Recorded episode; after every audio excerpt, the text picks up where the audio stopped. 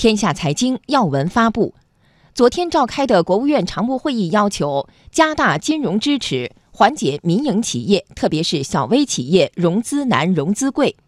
一要拓宽融资渠道，支持更多小微企业开展股权、债券融资；二要明确授信尽职免责标准，引导金融机构适当下放授信审批权限。将小微企业的贷款业务与内部考核、薪酬等挂钩。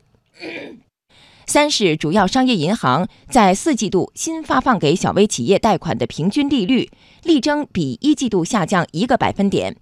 整治不合理抽贷断贷，同时做好信贷风险防范。会议还决定开展专项行动，解决拖欠民营企业账款问题，